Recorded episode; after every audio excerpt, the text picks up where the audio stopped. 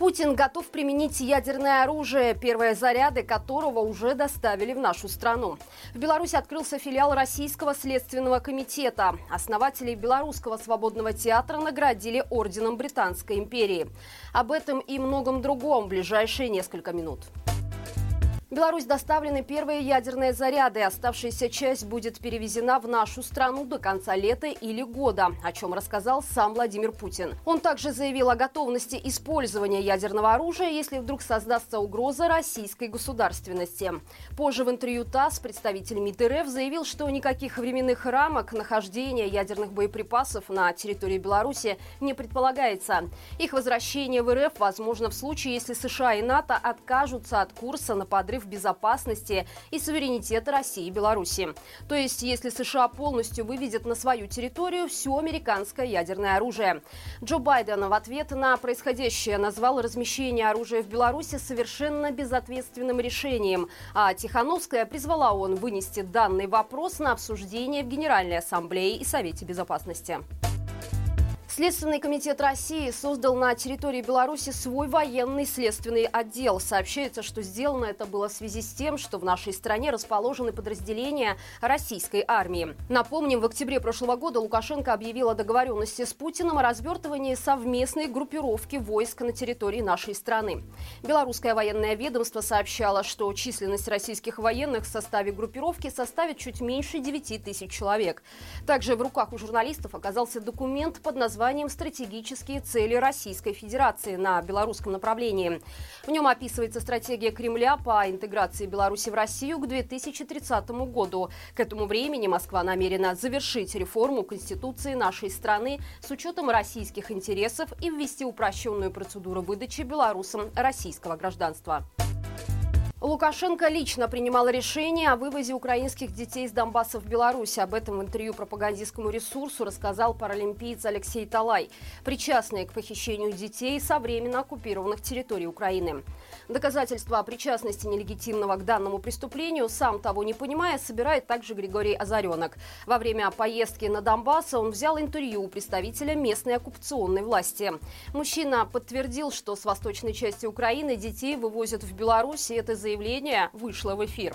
Важно отметить, что раньше Международный уголовный суд за незаконный вывоз украинских детей в Россию выдал ордер на арест Путина.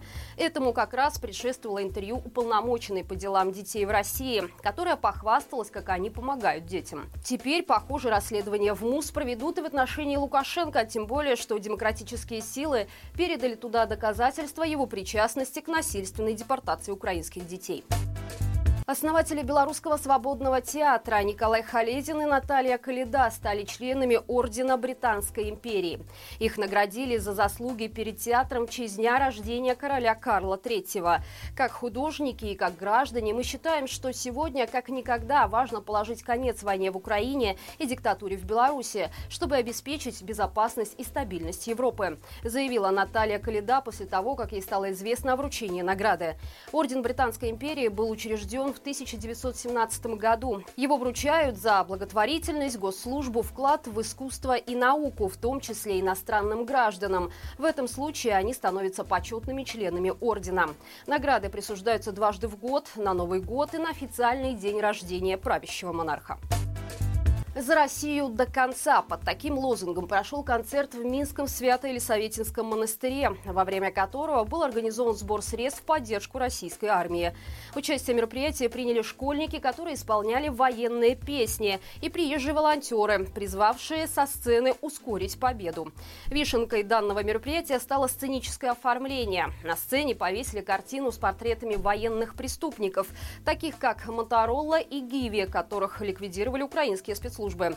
Концерт в поддержку российских военных под названием «Своих не бросаем» прошел 4 июня. Однако известно о нем стало телеграм-каналу «Христианская визия» только сейчас. Напомним, ранее стало известно, что столичный монастырь открыто занимается сбором денежных средств и гуманитарной помощи российской армии, воюющей в Украине. А руководит этим местная монахиня. Более того, такую помощь святыня оказывает Донбассу уже на протяжении многих лет. Что весьма странно, ведь священнослужители должны призывать к миру, а не поддерживать одну из воюющих сторон. У белорусов появится возможность получить новый паспорт за границей. По крайней мере, с такой инициативой выступила парламентская ассамблея Совета Европы. Там призвали помочь с документами белорусам, которым пришлось покинуть страну. ПАСЕ рекомендует выдавать белорусам гуманитарные визы во всех консульствах, которые продолжают работу в Беларуси, расширить критерии выдачи гуманитарных виз родственникам политзаключенных, создать возможность для получения таких виз в странах, с которыми у Беларуси безвизовый режим, а также оформлять многократные визы для родственников белорусов в изгнании. Кроме того, ПАСЕ рекомендует обсудить выдачу новых паспортов для белорусов, проживающих в странах, которые будут признаны государствами-членами Ассамблеи. Речь идет о паспорте Новой Беларуси, проект которого разрабатывается объединенным переходным кабинетом. Также в организации подчеркивают, что демократическая и безопасная Беларусь является частью решения проблемы безопасности в Европе. Лебединая драма разыгралась в Минском ботаническом саду. Местная пара птиц, которая уже успела обзавестись детенышами, прогнала своего сородича с озера. Водоем слишком маленький, и, видимо, втроем в нем оказалось тесновато.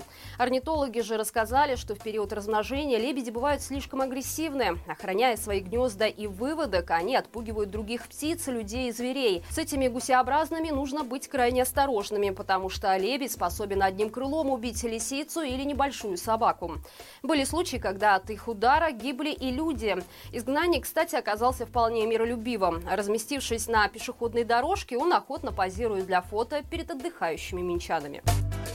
И это все на сегодня. Для тех, кто пропустил, напомню, что на нашем канале вышел новый выпуск «Народ спросит», в котором обсудили с экспертами, почему Лукашенко так часто ездит к Путину. Возможно ли введение военного положения в Беларуси и догонят ли когда-нибудь белорусские зарплаты европейские? Ссылка в описании. До встречи завтра и живи Беларусь!